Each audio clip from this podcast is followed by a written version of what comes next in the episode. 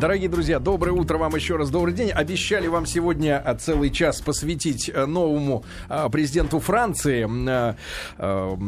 Франсуа Олан стал президентом Франции. И сегодня в нашей рубрике ТАСС уполномочен заявить гость Юрий Ильич Рубинский. Юрий Ильич, доброе утро. Доброе утро. Доброе утро. Юрий Ильич, руководитель Центра французских исследований Института Европы Российской Академии Наук, профессор Высшей школы экономики и доктор истории исторических наук, политолог и дипломат. Мы вот сейчас перед эфиром пообщались. 25 лет наездами э, жил во Франции.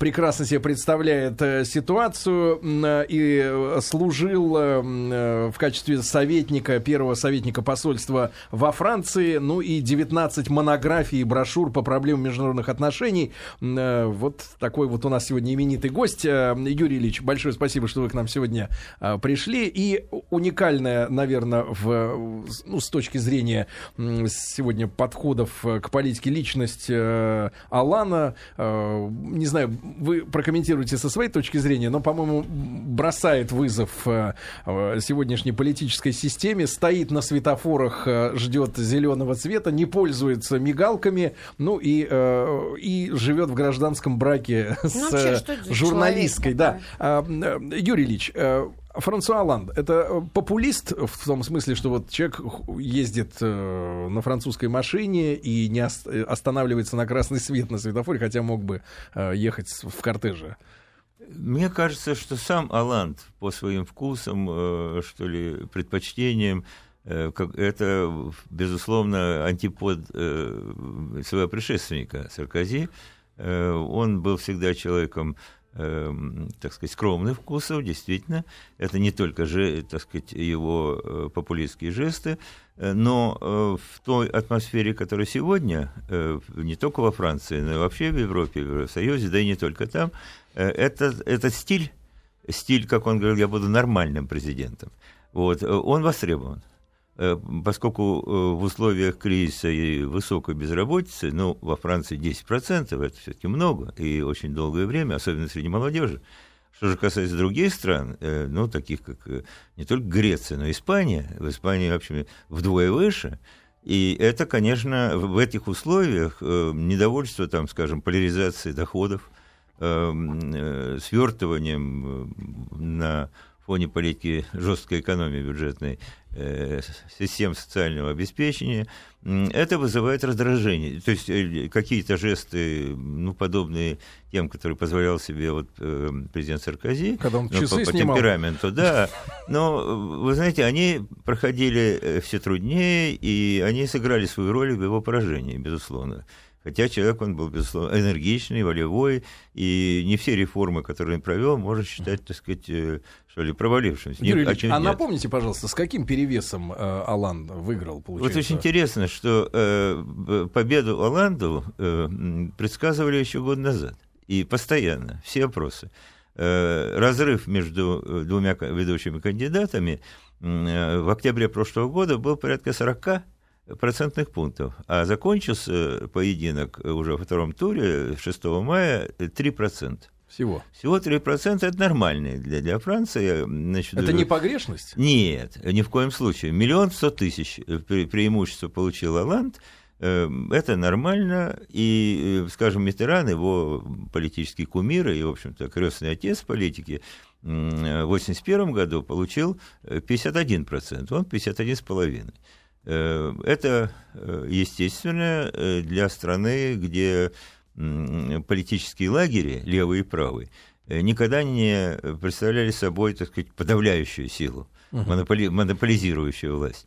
Сейчас э, произошел действительно во Франции определенный сдвиг влево, э, причем очень быстро.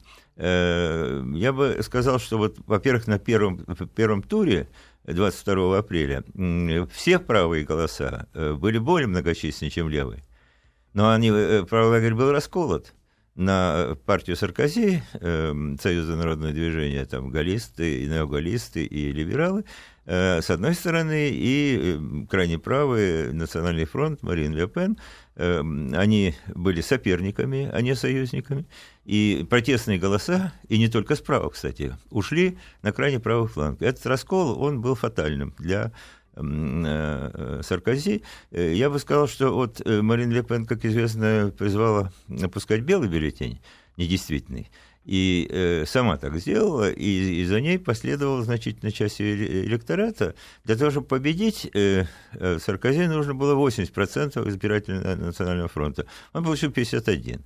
И интересно, что вот этот перевес в 1 миллион голосов его, это точно э, то, то увеличение, которое произошло, так сказать, на, во время результата второго тура, э, белых бюллетеней.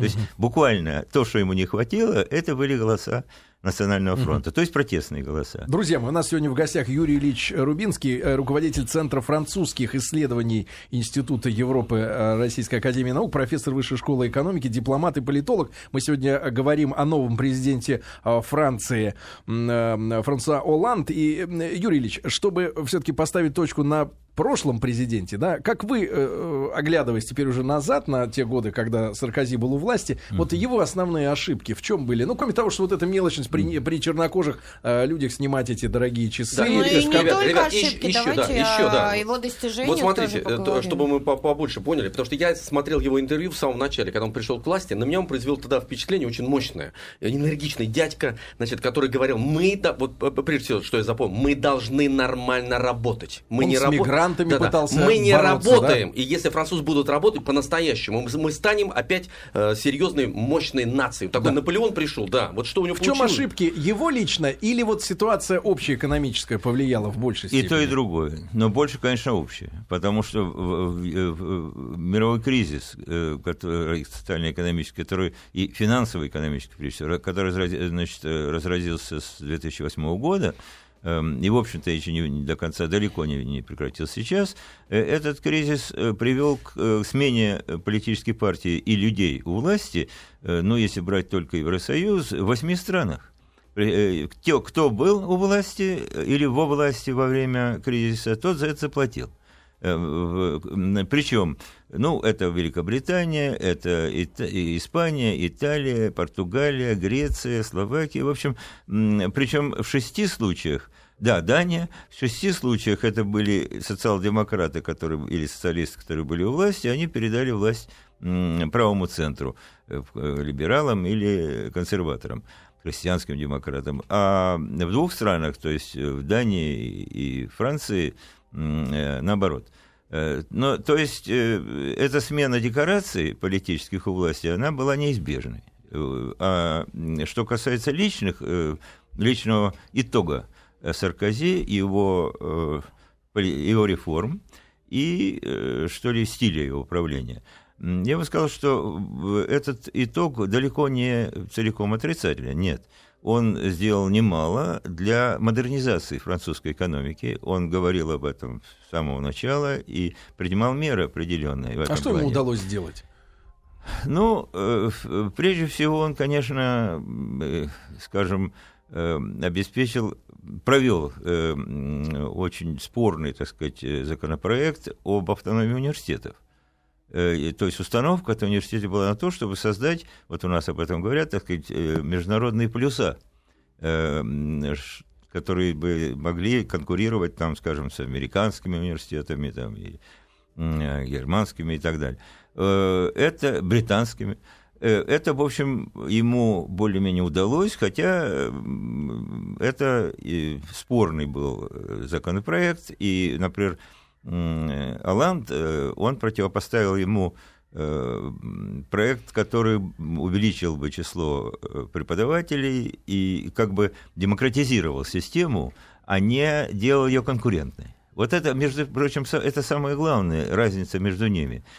Аланд выступает под флагом, естественно, как социалист справедливости, а значит, э, Саркози под флагом конкуренции. Ведь при, Сар... при Саркози да. были там чуть не многомесячные студенческие вот эти волнения, да, опять? Да, не чисто студенческие. Это были волнения, связанные с, э, ну, э, этой самой, так, законом о первом найме, но mm-hmm, это да, было да, еще да, при да, Шираке. Да. Это было еще при Шираке, и так что он за это относится не несет. Он уме... сократил пенсионный возраст с 62 до 60 лет. Угу. И э, хотя Оланд обещал этот, э, эту реформу отменить, она необходима, просто неизбежна, поскольку дефицит э, пенсионных э, фондов во Франции колоссален.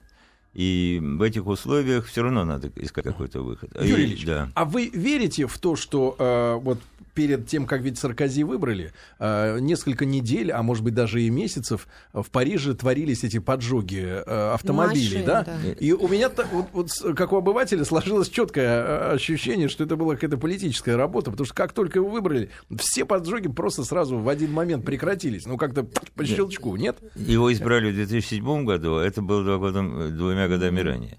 Вот, так что он тогда был министром внутренних дел угу. и очень энергично и жестко подавлял эти погромы, э, которыми силы, основной силой которых были подростки, э, представители младшего поколения иммигрантов. Угу. Иммигрантов из Северной Африки, главным образом, э, из анклавов эмигрантских под крупные, возле крупных городов. Это были действительно, это не были организованные выступления, это были такие вот во многом стихийные погромы, поджоги машин, там, э, погромы магазинов, школ, э, администрации и так далее. Саркози с ними расправился очень жестко обещал этих погромщиков, значит, э, Выслать вычистить, выч... нет, это само собой, вычистить пылесосом Кирхер. Вот. Но э, это ему, кстати, принесло немало голосов. Ну, прежде всего, справа, конечно но не только. Кстати, сейчас вот, вот давайте возвращаться к Аланду, да, да. все-таки ему мы посвящаем да. цел, целый да. час почти. А, Юрий Ильич, а, а у Аланда ведь другие взгляды на мигрантов, да? Он обещал, по-моему, э, э судя по новостям, право голоса э, всем, да, приехавшим э, во Францию, ну, гражданам новым, да, с ними сотрудничать решил. Какая у него политика относительно мигрантов? Ну, во-первых, человек, имеющий французское гражданство, кто бы он ни был по происхождению, он автоматически имеет право голоса на всех выборах. А вот э, и, и, иностранцы, и, и трудовые мигранты или там члены их семей, они их права голоса никакие, не имеют ни на каких выборах, и хотя, между прочим, пользуются социальными льготами, э, как и граждане. Так вот, э, э, Аланд, и это он не первый, это еще с Митерана повелось, сказать, обещает ввести, предоставить право голоса на муниципальных выборах. На местных. На, на местных. Причем тем э, иностранцам, то есть мигрантам, э, которые прожили во Франции все-таки не меньше пяти лет. Угу. Так что это э, обещание, ну, оно одновременно и как-то вполне реалистично, э, и, в общем-то, прогрессивно, э, в принципе, но э, оно вызывает очень большие споры, и, и такие эмоциональные споры, э, там, э, особенно в тех э, коммунах, там, городах, так сказать, пригородах, где, да, где, где, где иммигра- иммигрантов много. А какая сегодня ситуация примерно в процентах вот, от населения уже понаехавших? Процентов 10 это те, кто не получили еще гражданство. Ну, это по всей стране, потому это что у меня сложилось... сложилось... Много, да, нет, слушайте, ребят, у меня сложилось впечатление, когда я был последний раз в Париже летом, э, там, значит, три категории людей. Это мы, туристы, от которых деваться уже некуда, они просто жрут этот Париж. Э, иммигранты, которым совершенно это чужда культура, потому что я услышал совершенно вместо этого аккордеона там. И прячущиеся, как у меня там друг живет, и прячущиеся парижане, которые уезжают из Парижа летом, потому что баланс между этими силами. И я понимаю, что о, эта черта невозврат, она пройдена. Я знаете, о чем хотел спросить. Значит, вот э, э, о реализме как раз вы говорили, о реалистичных вещах. Например, э, Алан говорит, я буду хорошим президентом. Я верну эти два года, которые забрали пенсионная реформа. Я, значит, сделаю... А ресурс для этого есть? Потому что, в принципе, он же говорит меняемые вещи. Мне э, со стороны, я вот думаю, зачем нужна конкуренция? Давайте жить, ну, я так примитивно скажу, давайте жить дружно, весело и богато. Понимаете? А ресурс для этого есть у Франции. Она же была всегда процветающей. Вопрос сложный. Дело в том, что э, слева от э, Аланда, э, в общем, все-таки 11% голосов получил э, Жан-Люк Меланшон, э, скажем прямо, не только популист, но демагог, совершенно безответственный, э, и бывший троцкист, э, лидер левой партии, которого поддерживали, как правило, коммунисты или бывшие коммунисты, там, где они еще сохранили свои структуры. И, и конечно, Иоланду нужно было как-то, как э, Саркози учитывать позиции Национального фронта, так же и Иоланду в ходе кампании нужно было учитывать демагогию Меланшона, который вообще говорил, что будущее Франции в смешанных браках там и так далее. Но, то есть, такую провокационную позицию занимал, поскольку у французов здесь есть, будущее конечно, проблемы. Франции. А вот что касается особенностей вот, проблемы иммигрантов для Франции, она двоякая. Это, во-первых, то, что у них это не просто численность иммигрантов или их э, поведение, там, их нравы и прочее. Это, во-первых, то, что они сконцентрированы в анклавах.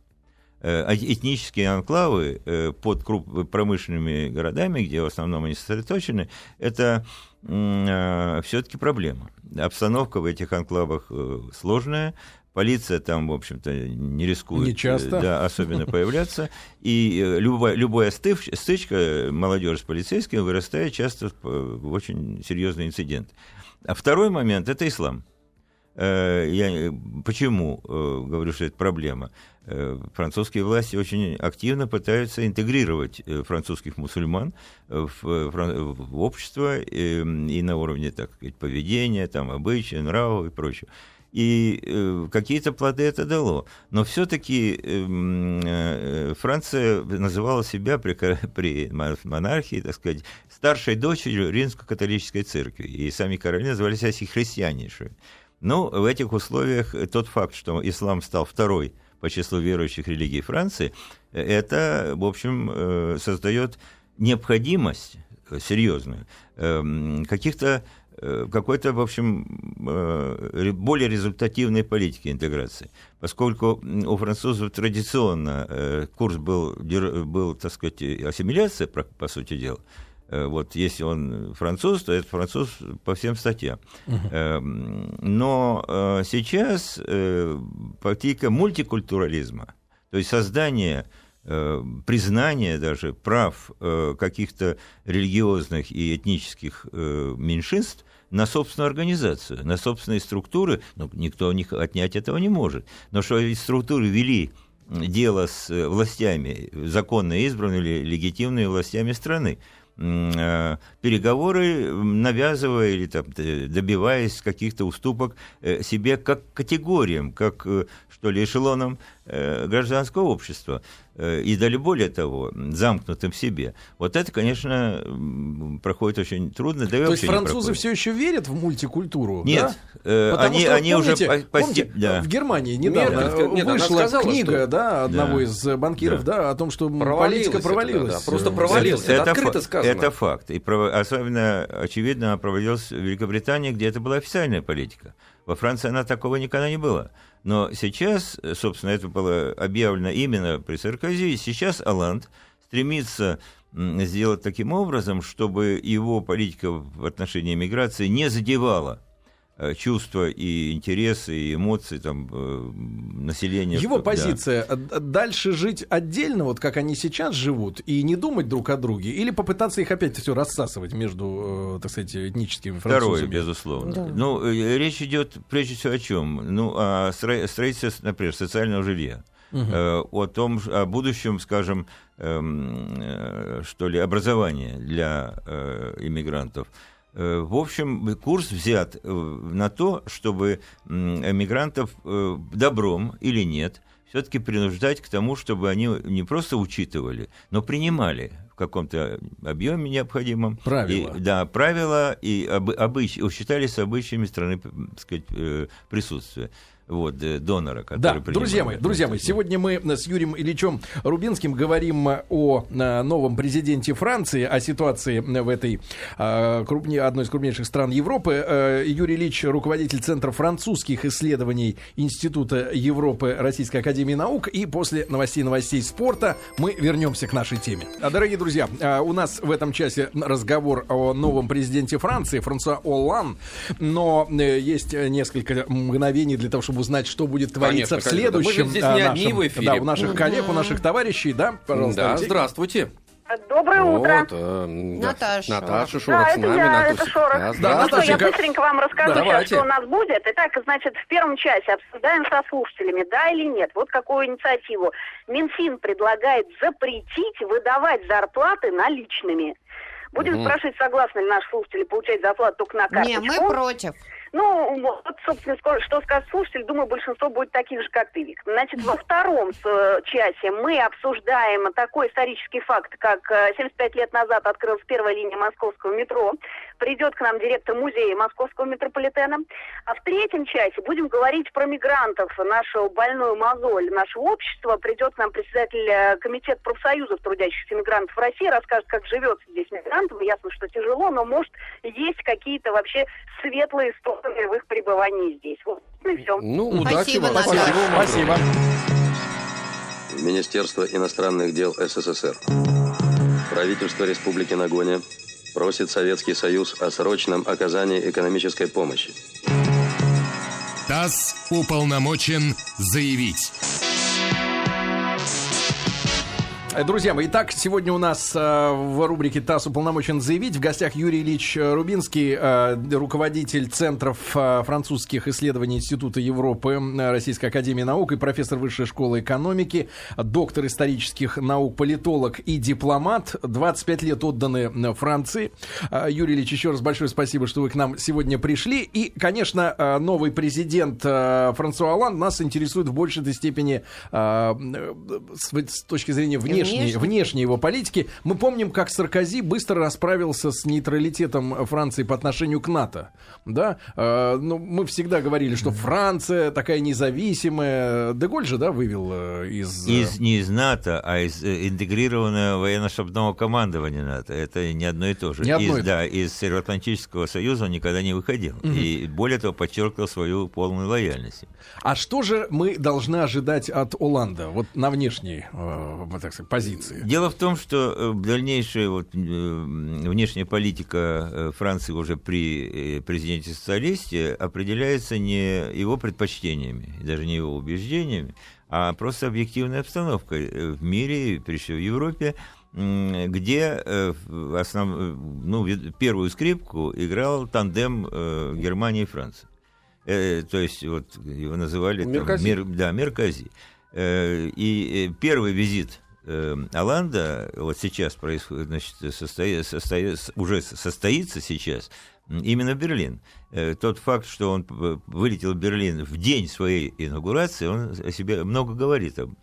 Так вот... Э, Извините, этот да. визит вот уже называют, да. или это будет его провал, или это его звездный час. Как с этого начнется, вот так определяют политологи, что как начнется вот эта жизнь тандема э, э, с Германией, с немцами, да, да, с немцами ни то, ни другое. Дело, э, Мер, Меркель, которая поддерживала прямо э, публично Саркози, э, ну, понятно, вроде бы, так сказать, э, одного правого, так сказать, борта, оба политика, но э, э, тут же она заявила, что она будет работать и с Оландом, и надеется, так сказать, что это будет хорошо.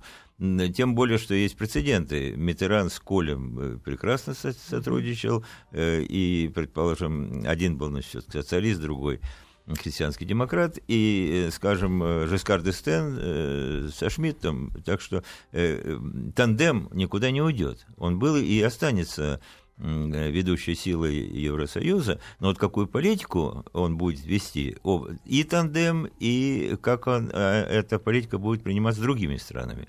Вот здесь-то эм, что можно ожидать от Оланда, судя по его заявлениям, и, в общем-то, очевидно, так оно и будет – Э, это э, более сбалансированный подход к двум основным вопросам, стоящим перед э, не только Евросоюзом и Еврозоной, но и перед миром вообще. Это бюджет, необходимость жесткой бюджетной экономии перед лицом колоссального разбухания государственных долгов суверенных. По ним надо платить, и платить, так сказать, постоянно, то есть и проценты и погашения, но э, все страны, э, в общем, почти без исключения, имеют крупнейшие, огромные, разбухающие э, государственные долги. И, э, и более того, дефициты, которые их увеличивают еще больше. Так вот, э, каждый раз, когда возникает дефицит, когда верстается бюджет, э, разница покрывается за счет размещения на финансовых рынках гособлигаций. Э, под какие проценты, это уже вопрос другой. Вот, это зависит от состояния экономики данной страны и ее экономической э, политики. Это приоритет именно экономии и сокращения бюджетных дефицитов, это была общая политика франко-германского тандема, навязанная в значительной мере именно Германии.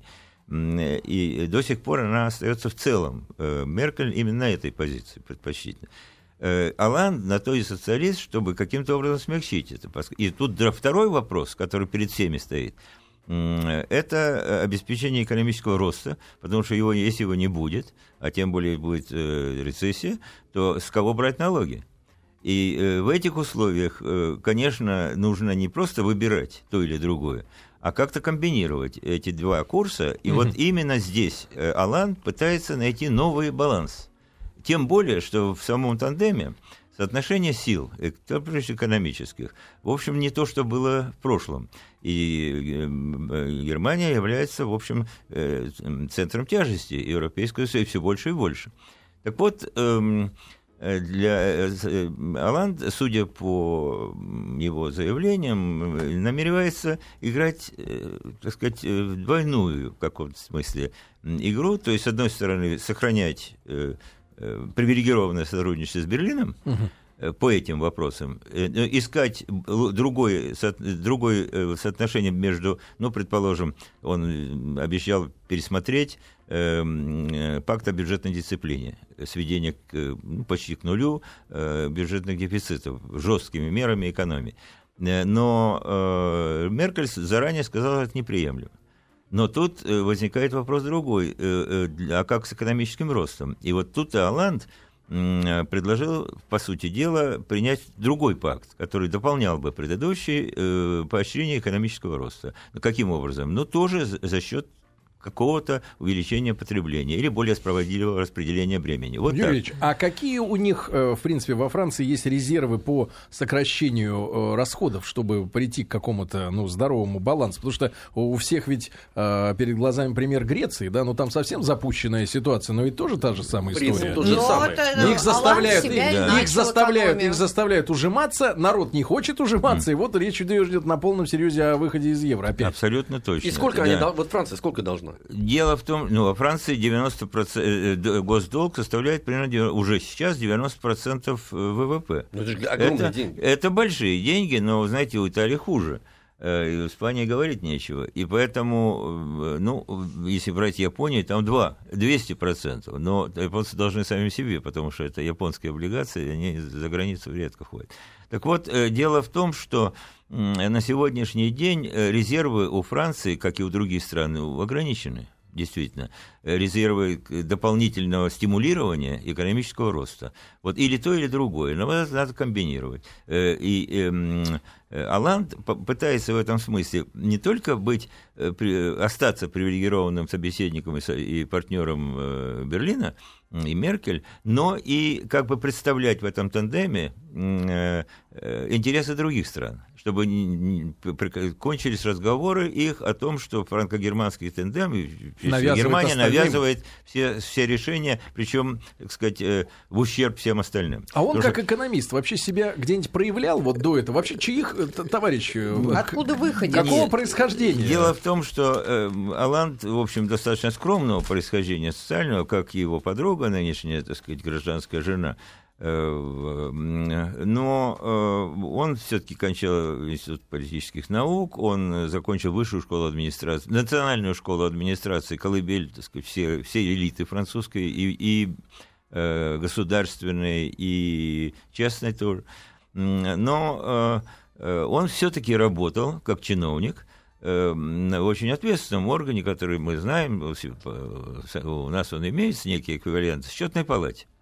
Как, он э, контролировал. Он был, он был в счетной палате, для того, чтобы там работать, быть, нужно быть не только юристом, но и экономистом. И здесь, в общем, он разбирается в экономике, но, конечно, э, нельзя сказать, что он как бы, представляет какую-то особую доктрину, что ли, угу. даже будь то социальную или какую-то угу, иную. Юрий Ильич, да. вот про Саркози говорили, что э, дедушка его владел замком в Венгрии, а наши танками его э, расфигачили, и поэтому Саркози Россию недолюбливал. Ну, был, был такой слух.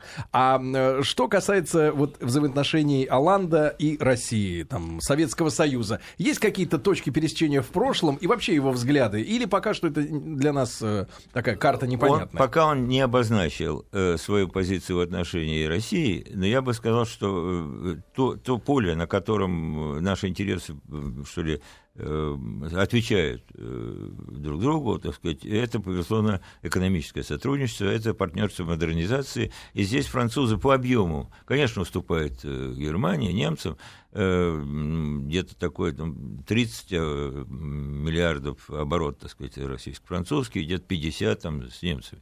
Но все-таки у французов есть какое преимущество?